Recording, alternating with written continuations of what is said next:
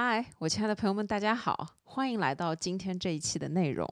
上个礼拜呢，我去香港出差了，然后呢，我刚回来。总而言之呢，我觉得这一个星期的差出的我就是觉得其实是有工作的，一部分是在工作，但是呢，除此之外，我也间歇性的就是感受了一下小小的一些假期。所以呢，我现在整周回来的感觉就是，我觉得我像放了一个假一样。首先就是工作上欠了很多的债，这一周末非常忙，所以就是今天刚刚才闲下来时间，终于要跟你们好好的来聊天了。现在是星期天的下午，今天这期的播客会上传的比较晚，因为其实事情有点多。但是我想要跟你们分享的是，今天我在。尝试用一种非常新的方法去记录我的这个播客。与此同时，我还开着一个视频。然后呢，我还使用了一个比较新的设备，就是一个新的话筒。其实它不是一个新的话筒，但是我是尝试用这个话筒来录播客。我觉得这样效果会好很多，而且且这样我整个人也会放松很多。今天呢，想要跟大家分享的一个话题呢，就是之前跟你们提到过的，如何去提高自己的审美，如何去营造出一种叫做高级感的东西。因为我觉得高级感这个词汇在最近就是比较的流行。各种各样的事情，你都会说一个人他是有高级感的，他的选择是有高级感的，他的穿衣打扮、整体的风格、用的东西都是有高级感的，就是这是方方面面生活里面的这些东西。但是呢，高级感这个词儿，它其实就是源自于我们的审美。我们有时候很多时候觉得人家很有高级感，就是因为这个人很有审美，他呢审美比较的独特，他很会搭配，很懂得自己适合什么，然后很会组合到一起，营造高级感这件事情确实很难。我觉得凭良心讲，我们作为普通人来讲，就是审美这件事情太难太难了。它是我们从小长大的一个整体的，怎么讲说，就是它和我们从小长大的整个环境是有关系的，然后和你的文化差异和每个地区之间的文化差异也会有很大的关系。所以呢，审美这件事情的养成，一部分靠自己，还有一部分呢，是因为你生长的这个环境，你。长大的这个环境和你工作接触到的所有的这些人、亲戚啊、朋友啊、工作伙伴啊等等的，会养成你的这些审美。我大学其实念的是艺术类，然后我在念大学的时候，我们老师上课跟我们讲的第一件事情就是，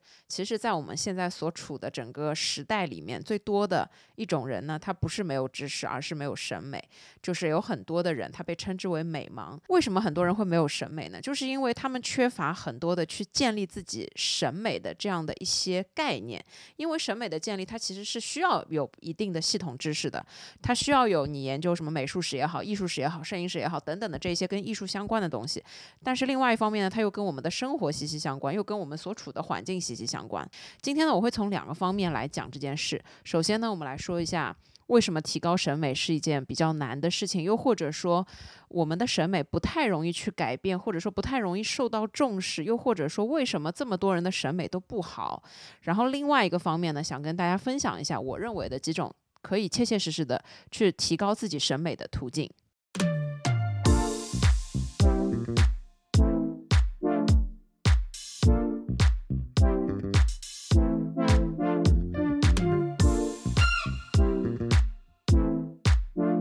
首先呢，我们先来确定的是审美，它其实就是你对于所有事情的选择，以及对于这些事情的组合搭配。我自己觉得说，在吃、用、住、行、穿，甚至装修，就是你任何的选择你自己要用的这个东西方面，都可以体现出你这个人的审美。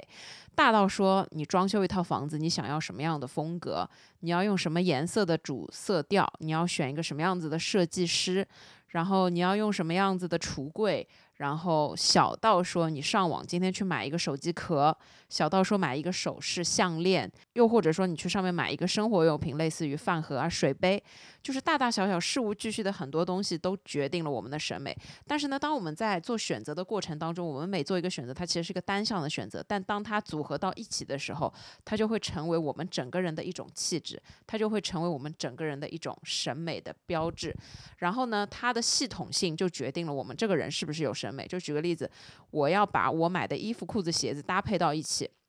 搭配的合理，我今天穿的就是非常的有格调、有品味。但是如果我东拼西凑，虽然我都很喜欢，但是组合起来它不是一个统一的色调，那么我今天的搭配就比较的失败，又或者说是很土、不高级、不好看。很多时候要营造出高级感，它最重要的一个点就是在于选择的系统性。就比方说，举一个非常简单的例子，像我以前是。拍照的摄影师，我们那个时候的着装，就是你会看到有很多的摄影师，他们在拍摄的时候都是穿着一身黑。为什么是一身黑呢？是因为可能他们要在一个比较不不令人显眼的位置，然后默默的去进行他们的摄影工作活动，所以呢，你就不能穿太明显。因为如果你是拍摄那种音乐节也好，或者是那种演唱会也好，你穿个白衣服在那儿晃来晃去，肯定会很受人注意。所以呢，就是我们都习惯穿黑衣服。那穿黑衣服最大的一个好处就是，你可以不用思考搭配这件事情，反正你的衣服、裤子、鞋子、袜子、手表、头饰全部都是黑的就可以了。那这样就很容易形成一个系统，就是风格，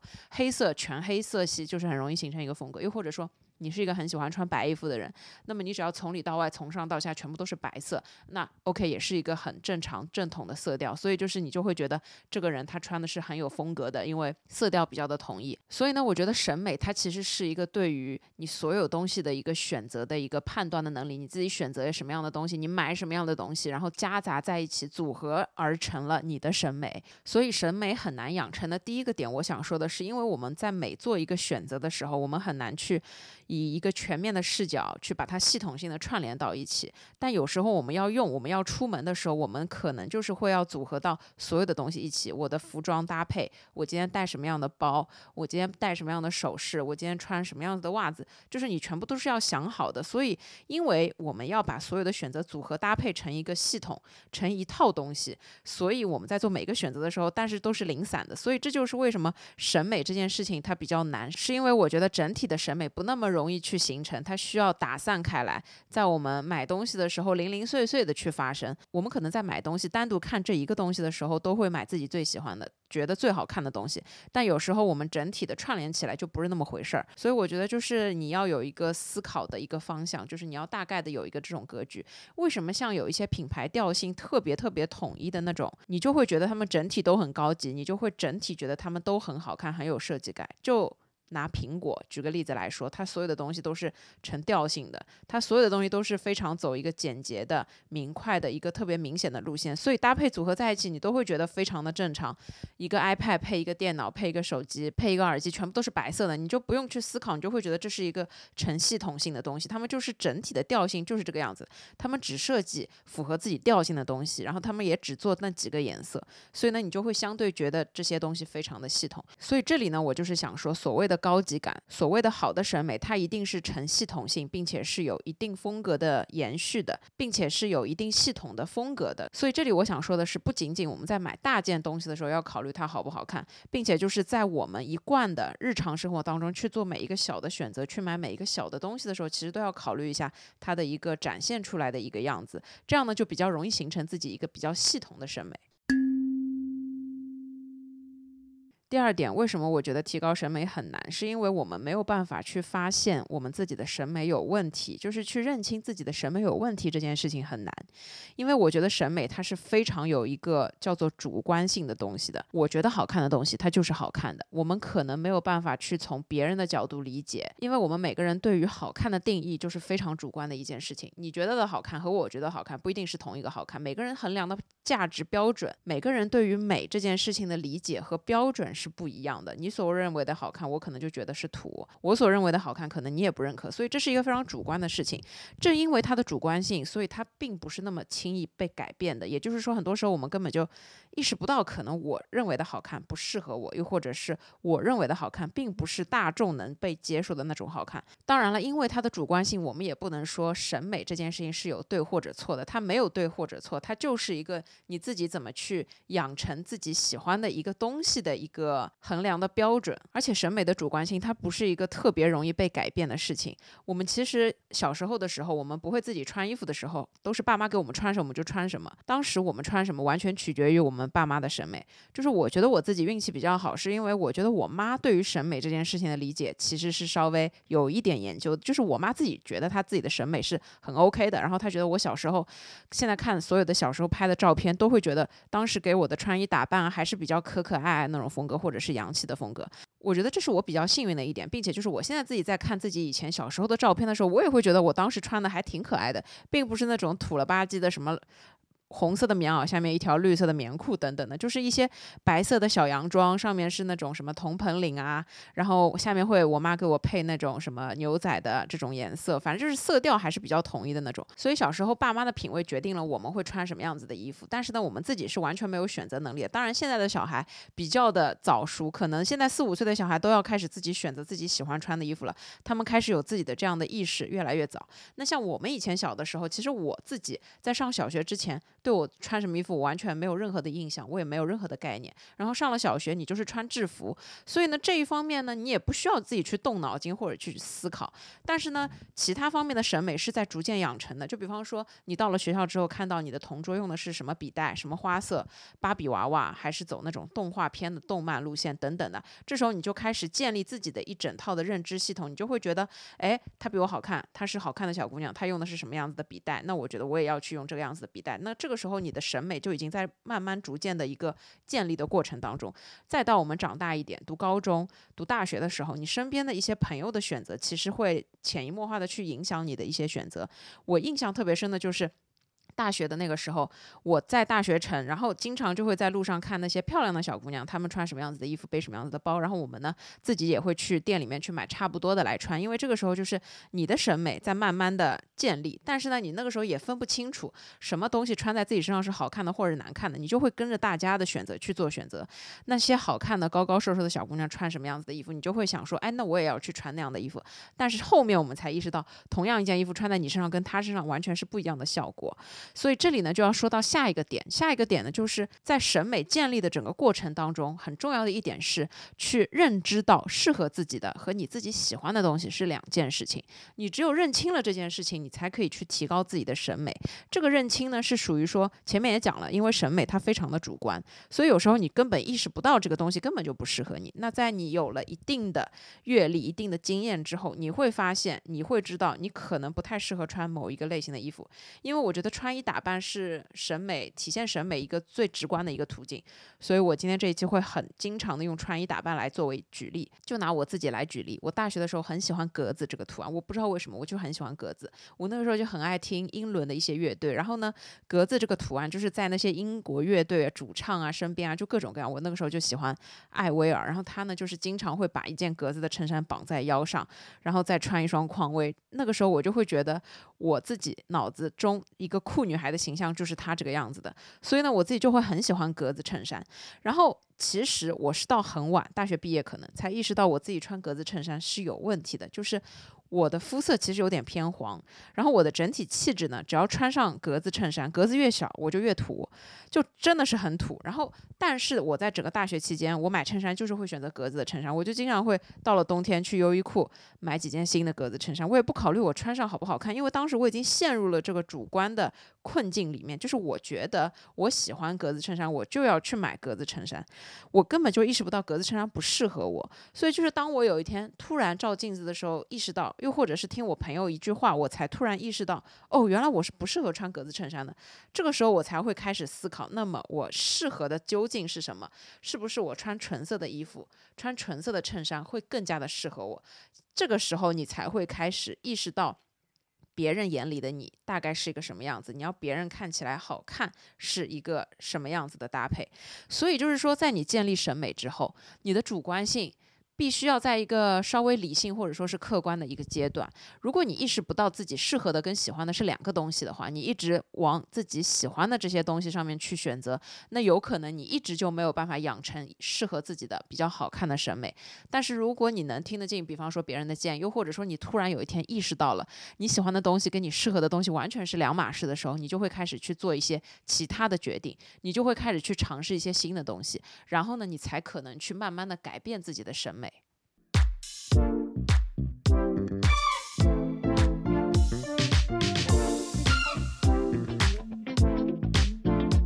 接下来呢，我想从我自己的经验出发，跟大家分享一下，我认为有哪一些比较高效的、可以实施操作的，就在我们生活中可以做出改变的，去切切实实的提高我们审美的一些方法。不过在此之前，我想要强调的就是，由于前面刚刚也说了，审美它是一个很主观的东西，我觉得每个人去坚持自我，去坚持自己想要的东西，这件事情很重要。所以呢，我不认为审美是一个一定有对或错的一个决定，它也不是说什么样的审美是好的，或者。什么样的审美是不好的？但是我们都知道，品味好和品味不好中间是有一个非常明显的界限的。当然，也是随着时代的发展，我们看的比较多，我们越来越随着整个市场或者说是社会的流行趋势在慢慢发展的同时，我们可能会更多的意识到这一类的事情。也就是说，当我们还吃不饱穿不暖的时候，我们根本就不会去考虑穿什么好看，我们只需要穿暖，只要今天不要着凉，明天不要冷着自己就 OK 了。但是当我们的温饱已经到了一定的水平，我们饿不死自己。的这个时候，我们开始去追求一些精神上的东西，然后再会去追求一些关于好看或者不好看这方面的东西。如果一个人他完全没有办法养活自己，那他完全不会去考虑买一些好看的衣服穿。但就是当我们现在有了一定的给自己物质保障的基础之上，我们可以去考虑一些怎么好看，怎么让自己更加好看，怎么去提升自己的审美，怎么让自己变得更加好，这个方面慢慢的去走。因为我觉得，其实我自己觉得，作为女生来讲，把自己变得更好的一个方面，很重要的是。把自己打扮的好看，找到一些适合自己的风格，所以呢，审美这个部分是比较重要的。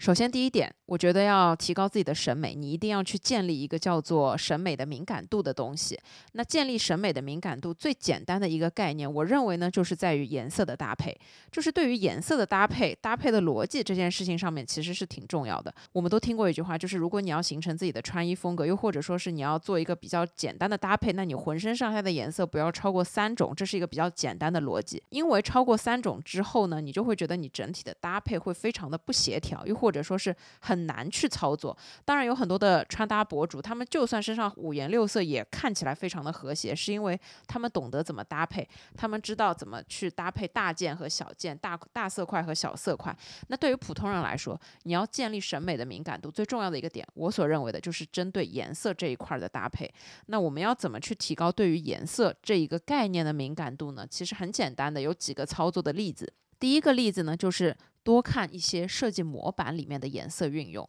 就是有很多的颜色，它其实是分成色系的。那分成色系的很多颜色，它其实搭配起来就是有逻辑的。就比方说，白色是一个百搭的颜色，它可以搭配任何的颜色。两种颜色的话，它们都可以随便的搭配。但是如果你要有第三种颜色，那就会有一些基本的公式。例如说，白色加上绿色，那么你可能会搭配。蓝色，又或者说是搭配黄色等等的，你不会去拿一个蓝色、一个白色搭配一个红色之类的去穿在身上，这样会很奇怪。当然了，我这边讲的颜色搭配的逻辑，就是我自己的一个认定的一个逻辑。那要建立这一方面对颜色的敏感度呢，最简单的方法就是多看，多看一些有设计性的模板，它里面呢都基本上会有一些颜色的色调。多看了之后，你就会有一个大概的印象。比方说，蓝色和黄色是可以放在一起运用的。比方说，紫色和白色是可以放在一起用，等等等等的这些关于颜色的搭配，你耳濡目染看多了之后，你就会有一个。脑袋里面大概的一个成像，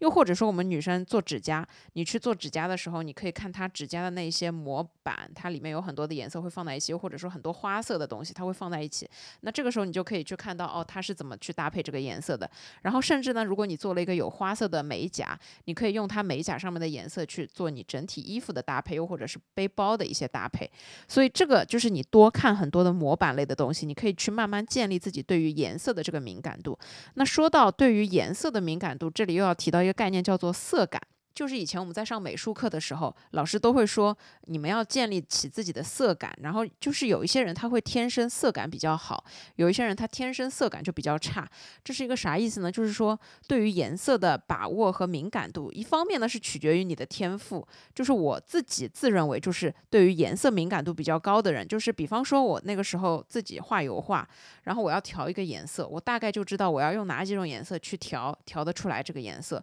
如果调的过程当中，有一点不太接近，我就知道要加一些什么颜色去把它调成这个颜色。所以呢，这一方面呢，我觉得我把握的是比较准的。因为那个时候我有一段时间非常无聊，所以就自己学画油画。然后我就是网上找了一张图，我就根据这张图去调所有的颜色。调出来了之后，我就去画，大概还可以做到一个模仿到百分之可能七十到八十的程度。所以呢，色感这个东西，一部分是靠天赋，当然另外一部分呢就是靠你实操。就是如果你在调色这件事情方面知道自己很差的话，其实你可以去尝试一下，多尝试。就比方说，你去买一个那种便宜的水彩画，自己拿颜色混一混，你就会有那个概念。多混了之后，你就会。从经验里面得到哦，原来什么颜色是由什么颜色来组成的？因为我觉得颜色是审美这件事情上面最重要的一个基础的组成部分。任何东西你只要跟颜色挂钩，就比较好去看这个东西应该选择什么样子的。就比方说，如果我所有的数码产品都是白色。我所有的装修、家里房间布局、买的所有的东西都是白色，那它一定就是成一个调性的，就会很容易轻松的营造出一个叫做高级感的东西。那像穿衣服其实也是一样的，如果你不知道怎么搭配，你就可以走黑白灰这种极简的风格，那这样子你也很容易去营造出自己的高级感。那但是当你逐渐建立了对颜色的敏感度之后呢，你可能去调整一下，就比方说根据你自己。这个人的气质，你可以去选择合适自己的颜色。就比方说，我这个人，我肤色前面也说了比较偏黄，所以呢，我没有办法去穿军绿色这个颜色的衣服，会显得我脸更黄，气色就很不好。而且我一穿军绿色就特别特别的土。但是呢，如果这个军绿色稍微往黄色去靠一点点，那我就会好一点。所以就是我在穿大地色系的时候是没有问题的，但是呢，我就没有办法去靠什么墨绿啊、军绿啊。或者说是纯绿色啊，这种。我就颜色穿不了，所以当你建立了颜色敏感度之后，你自己在选择衣服搭配的时候，你就会知道什么是适合自己，什么是不适合自己。肯定是要穿自让自己气色更好的衣服，而不是穿了之后气色整个人都很差。而且其实我们的皮肤也分成很多的肤色嘛，有一些皮肤白的人，他真的什么颜色的衣服都穿得出来，特别是穿亮色的、红色的、玫红色都穿得出来。但是如果你的皮肤没有那么白，就是你可能天生的各各方面什么样的原因，那你可能在选择衣服的时候，就是还是要。根据自己的肤色来去看自己适合穿什么样子颜色的衣服。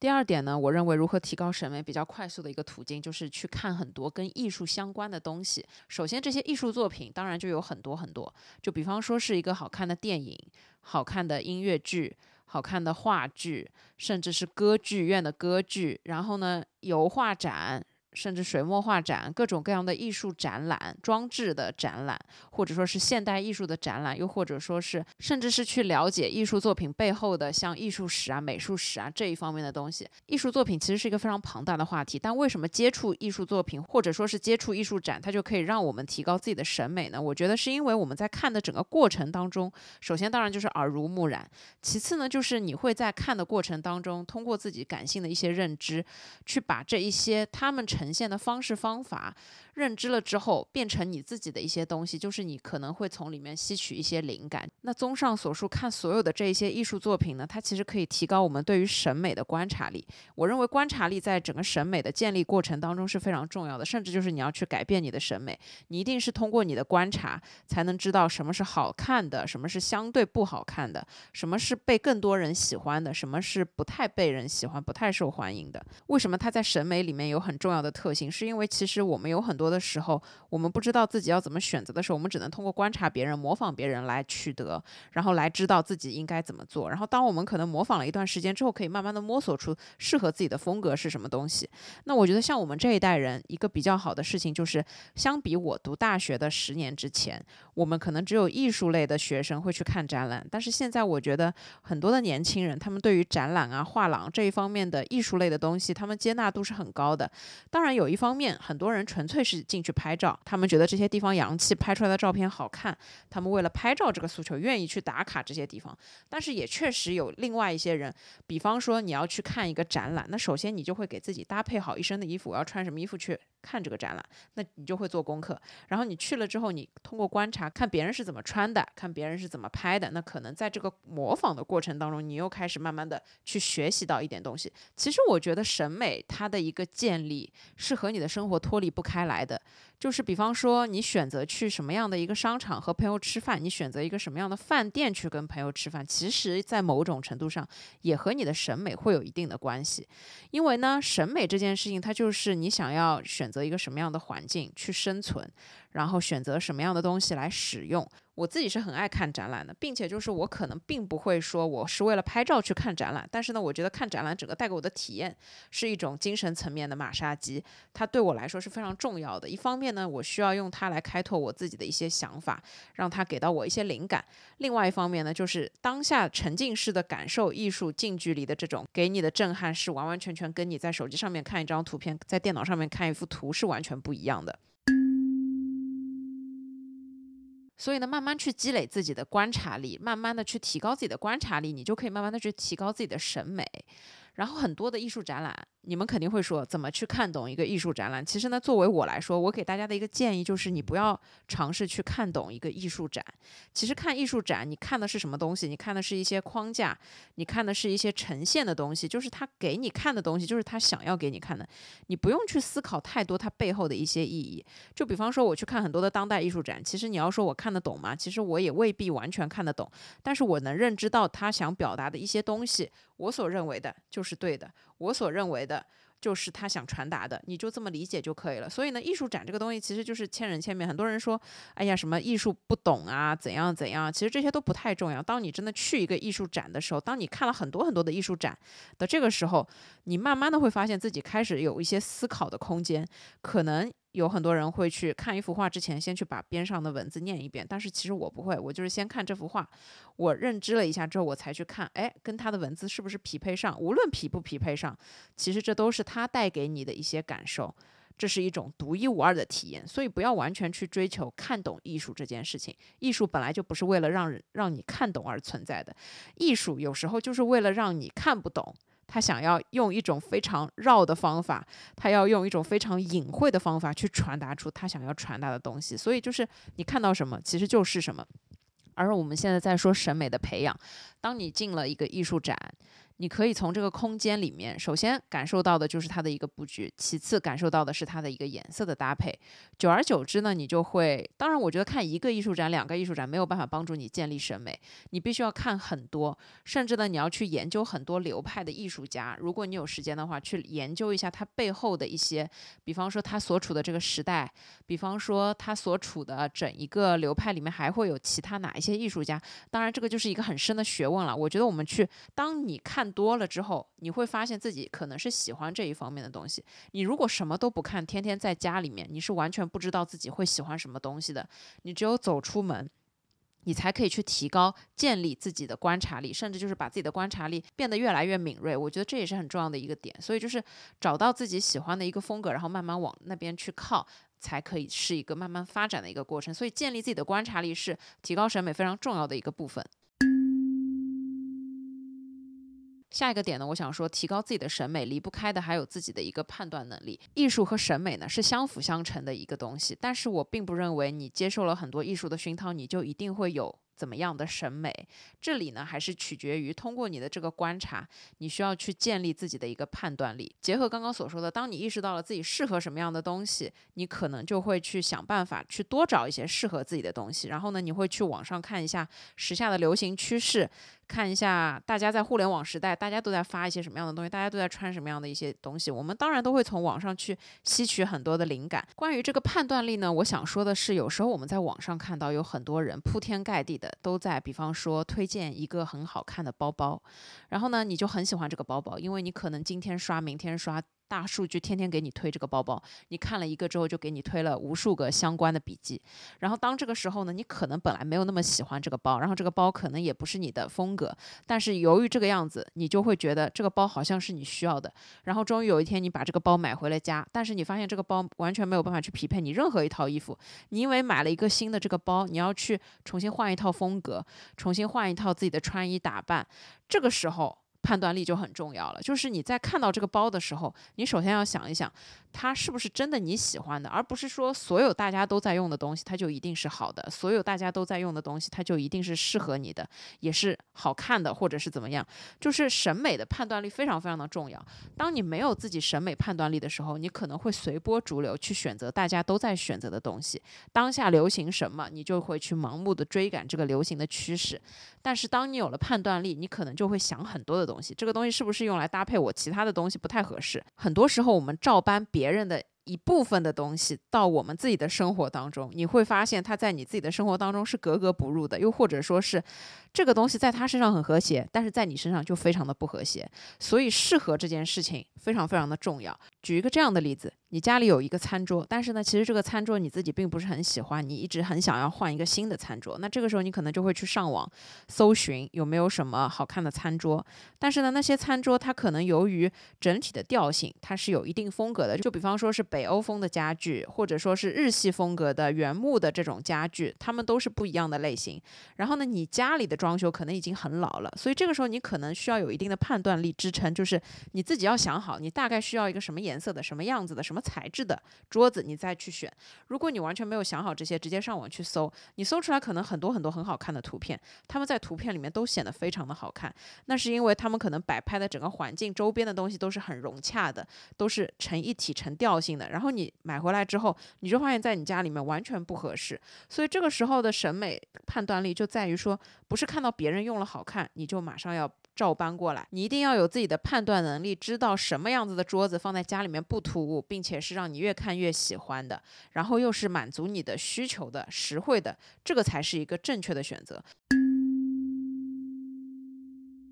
下一个点呢，提升自己的审美，我觉得这里你必须要养成自己的一个特性，叫做能听取别人的意见。当然，这个别人的意见不一定是你周围的朋友，他可能是某种程度上一些专业的意见。就拿装修这件事情来说，其实我家是以前很早很早之前，大概十几二十年前就装修了，那个时候是完全没有说设计师这个概念的，完全呢就是。自己搞一个草图，找一个包工头去聊一聊，你大概帮我弄成一个什么样子，然后我爸妈就这么把装修搞了，然后一直到这两年才会有装修风格啊，各种各样的设计师啊来帮助你一起出谋划策啊。但是呢，其实设计师的选择也蛮重要的，首先就是他必须要能满足你的需求。那这个我们不详细说，这个方面呢，我想要说的就是在很多专业的事情上面，你需要去听取专业人士的意见，就比方说。有很多的人家里面，我这里不做任何的评判，我只是陈述一些事实。就是像有一些人家里面，他可能会做一面装饰墙，就是比方说客厅，在电视机的后面有这样一大面的装饰墙，它可能整体的风格是跟其他的墙壁完全不一样的。就比方说，如果你家是白色涂料，然后呢，设计师就会问你，你要不要在电视墙这边装一面装饰墙，把它弄成罗马的那种非常富丽堂皇的风格，或者说是弄成那种。钢筋水泥的特别酷的那种银色的风格，又或者说是有很多说你可能可以做成那种北欧那种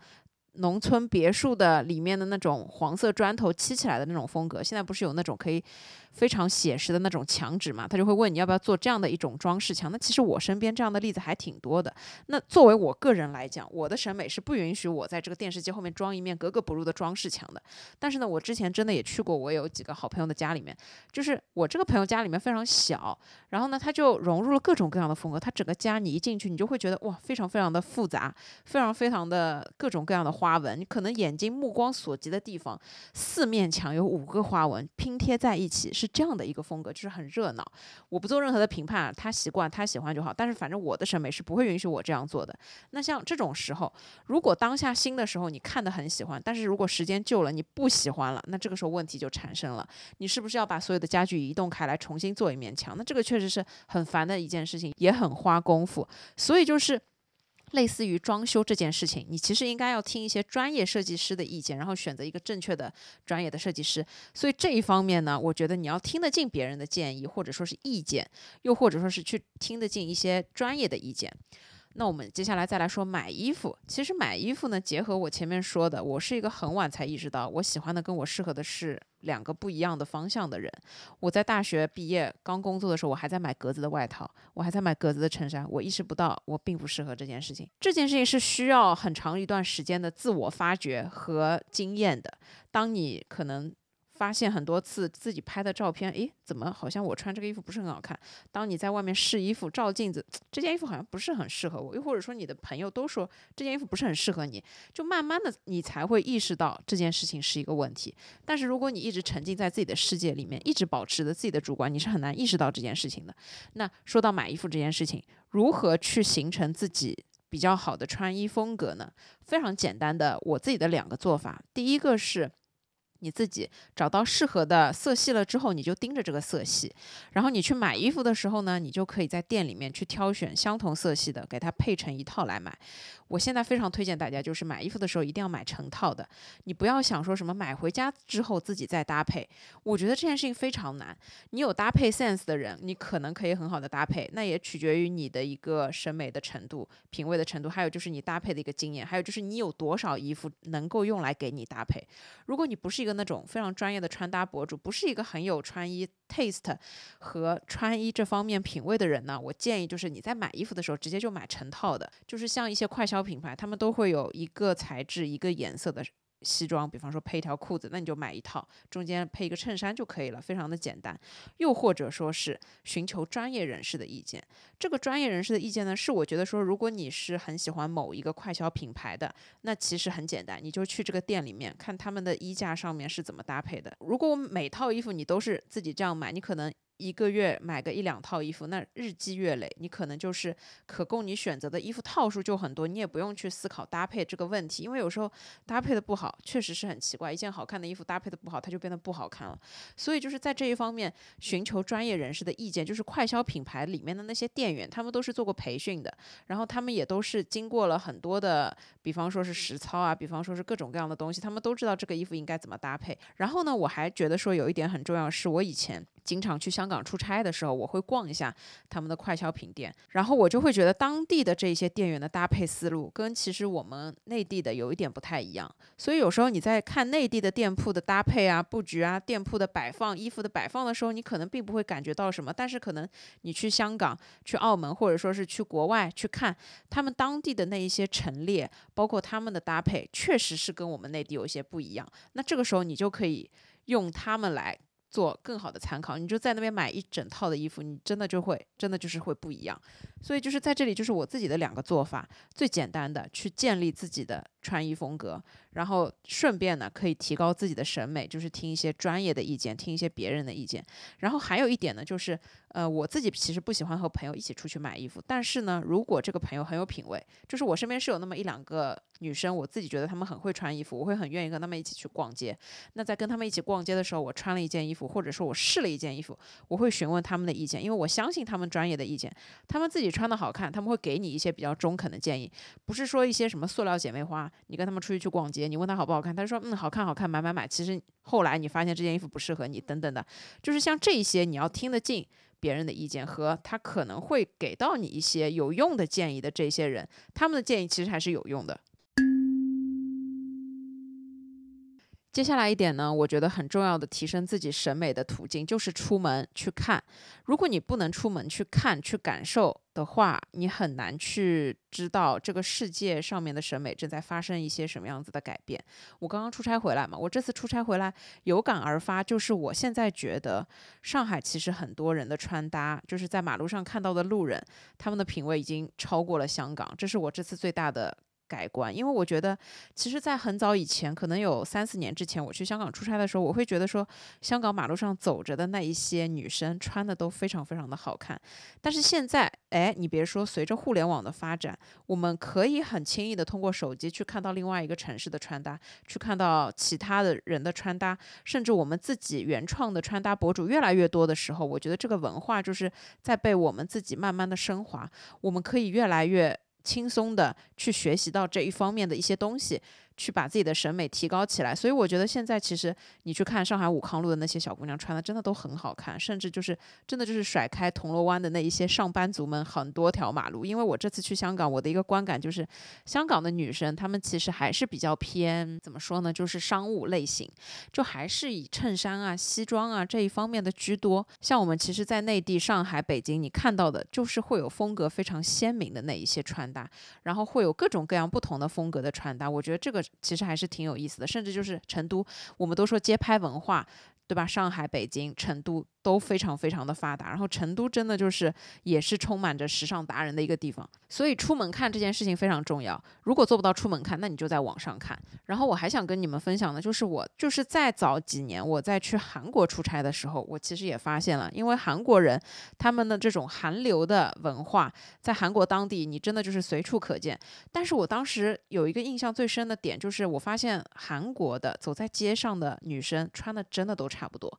男生真的也。都差不多，一个固定的季节，你去看韩国马路上，每个人都穿一样的东西，每个人都是穿卫衣，来来回回所有的人都是穿卫衣。就是非常的单调，就是这个，我觉得他们也是可能一种文化的特性吧。所以韩国的卫衣真的做的就是比较好，我自己也买过那种韩国当地的卫衣，确实那个版型啊、料子啊，真的就是不一样，印花什么的。但是其实一个穿搭比较单调的这种情况，你就没有办法去提高你的审美，就是你的审美就会有局限性，你的审美就会因为马路上的所有人都这么穿，你就觉得你应该要这么穿，甚至你自己的审美就不会允许你去。做一些破格的东西，做一些不随大流的东西，做一些独特的这些东西就很难见到。所以相反来说，我倒觉得现在网络时代的开放，或者说是网络上很多各种各样的东西，你会一边看的时候，让你的审美更加的丰富起来。所以就是出门看和网上看，我觉得这两点真的都很重要。然后就是可以慢慢的让你自己在建立自己审美的时候。你反而还可以去吸取到一些新的灵感，就比方说我自己原先其实穿搭还蛮没有任何的风格的，但是其实在我看了很多的穿搭博主啊之后啊，我可能会开始尝试一些以前不太敢的穿搭，就比方说，可能我以前是觉得丝袜只能配裙子，而我又不是很喜欢穿裙子，但是后面网上看多了，我就会发现，哎，其实我的这个体型。还是比较适合，比方说上半身可以穿的宽松一点，然后下半身呢就稍微拉拉长，就比方说穿个袜子、穿个靴子，反而可以从视觉上感觉整个人就是比较高挑的。就是因为我的腿不算特别粗，然后我的肉呢大部分都集中在上半身，所以呢我可能上半身宽松，下半身就是露出来多一点，反而会更加的协调等等的，会尝试用这样的一些方法去改变自己的穿搭。就一开始呢，我会关注那些非常非常瘦的穿搭博主，非常非常法式的风格，或者是怎么样。的风格，我就会觉得这个风格非常的好看，但就是跟我之前讲到的一样，你觉得好看的风格，在你身上不一定合理。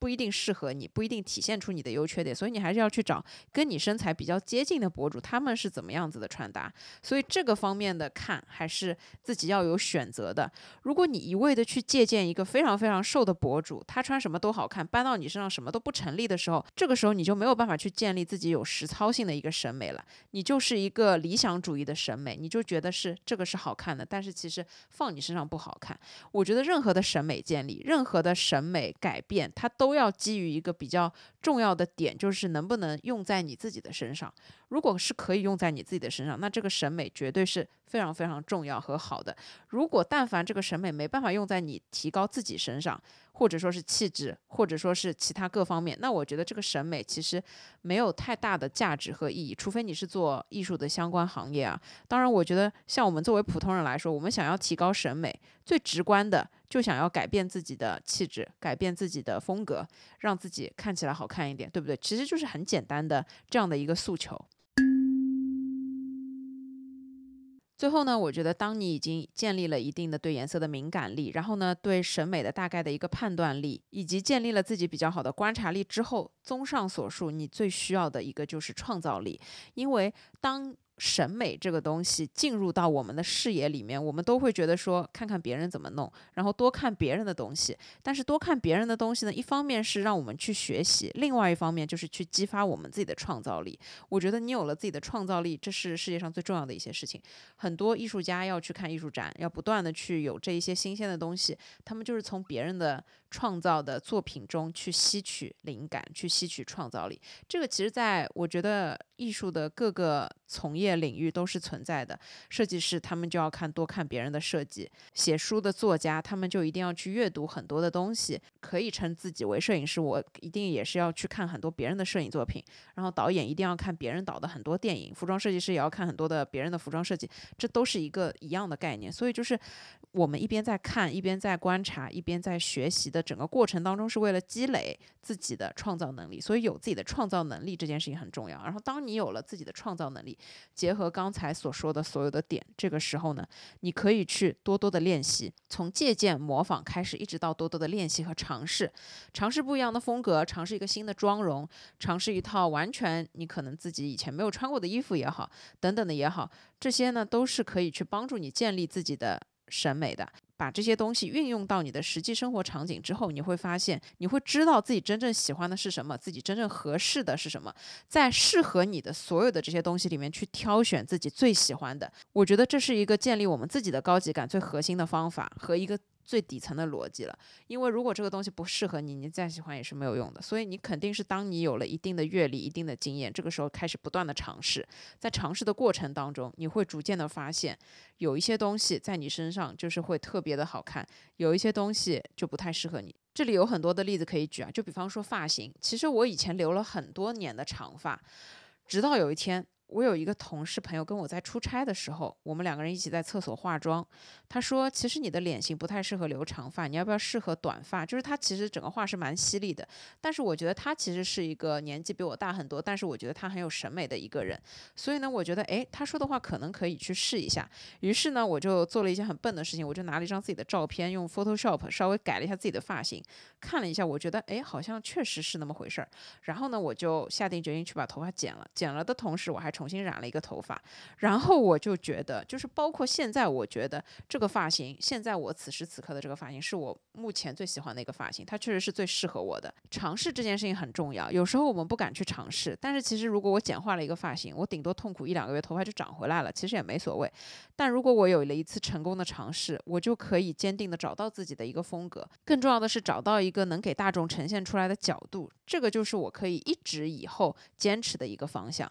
那你如果不尝试，你可能永远都不会进步。有时候我们其实有很多的容貌焦虑也好，觉得自己不够好，其实呢，你可能就是缺少一点尝试。你去多尝试几种，多尝试几种不一样的发型、颜色或者说是妆容，你就可以慢慢去找到自己的风格。如果你一直杜绝尝试，一直死守在一个。觉得自己比较安全的一个领域里面，那可能你就是你不会变得更差，但是呢，你也肯定不会变得更好嘛。所以我觉得有了创造力，最重要的一件事情就是去反复的练习，反复的去强化，然后在整个过程当中，可以把你的审美一步一步的慢慢提高，日积月累之后，你就可以养成自己的独特的一种叫高级感的东西。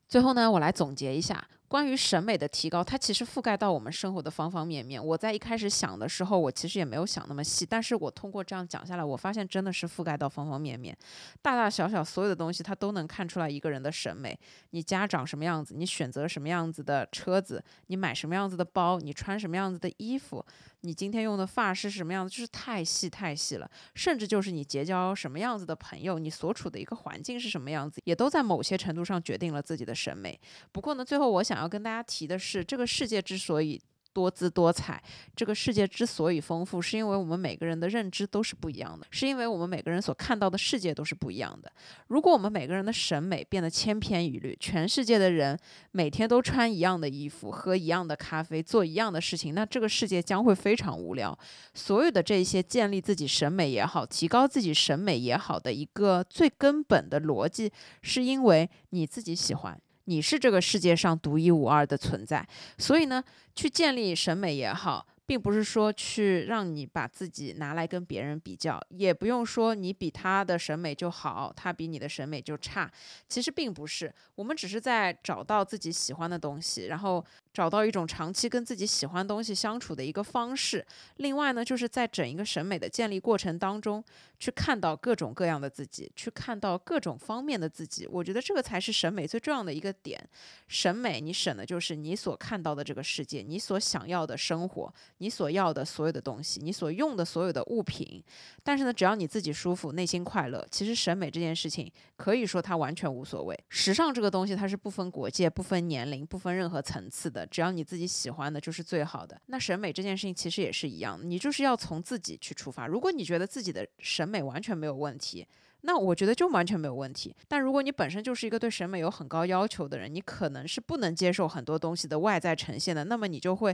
可能相对来说要挑挑拣拣一下，要去选择自己喜欢的东西。当然，这都无可厚非。所以最重要的审美的建立也好，审美的提高也好，也是源自于你自己，你对你自己所处在的这个社会的认知，所处在的整个环境里面的要求。但我只是想说，通过这一期的分享呢，告诉大家，审美这件事情它其实是可以改变的，它其实就是通过你去了解这个世界，去多看很多很多各种各样的东西，去慢慢的积积累，去慢慢的发现什么地方可能可以改进一下，什么地方可能你下次在选择的时候要怎么样去选择，然后可以慢慢达到的一个境界，并不是说艺术就很高深，艺术就很高级，艺术在一个我们每个人都看不到、摸不到的一个地方，并不是说人有贵贱之分，其实都不是。审美这个东西再怎么提高，它最终也一定是主观的。你可能可以找到跟你情投意合、志趣相投、品味接近，或者说是类似的一些朋友，那我觉得这一定是好事。你们可以分享各自的看法，但是呢，你不可能完全百分之一百的做到跟另外一个人完完全全的一致，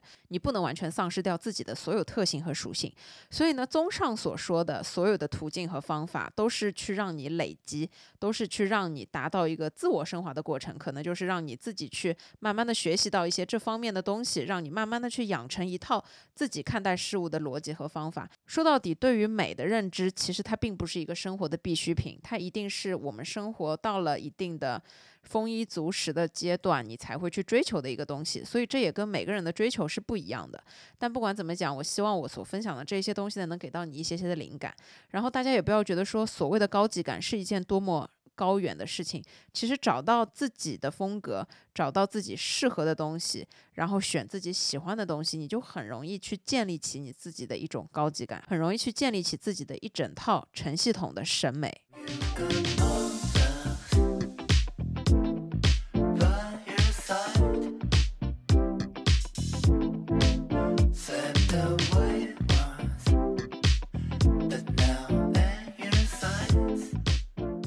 好了，我亲爱的朋友们，那以上呢就是今天这一期关于如何提高自己的审美的我的一些观点和看法，希望给到你们一些些灵感。无论如何，我觉得审美它就是一件主观的事情，然后你也不可能拿一个标准去衡量所有的人。所以我觉得这个世界非常的丰富多彩，但是呢，你一定要找到你自己想要的一种生活的方式，这也是审美的一个部分。就比方说，可能小到你今天穿什么样的衣服，去什么样的咖啡店拍什么样的照片，这其实就是审美的一种建立。然后现在互联网上有越来越多的包括。或什么审美加强啊，什么提高审美这一些所有的东西呢？大家完全都可以去看，但是一个非常重要的前提就是一定要去带脑子看，培养你自己独一无二的东西，这才是一个非常重要的创造力。一味的模仿也好，千篇一律的照搬别人的东西也好，最终呢就会让这个世界变得越来越无聊。所以我觉得在这件事情上面，独创性、独一无二，认清你自己就是独一无二的，是所有这些审美的根本。首先你要能接受你自己所有的选择，这个才是最重要的审美。好了，我亲爱的朋友们，那以上呢就是今。今天这一期的分享，感谢大家收听。如果你们有什么想说的，可以在下面评论。那我们就下一期再见吧，祝大家天天开心，祝你们有美好和通畅的一天。一定要记得，精神健康和身体健康也一样重要。我觉得培养一个健康的审美，其实也是在培养一个非常健康的精神状态。好了，我亲爱的朋友们，那我们就下一期再见，拜拜，爱你们。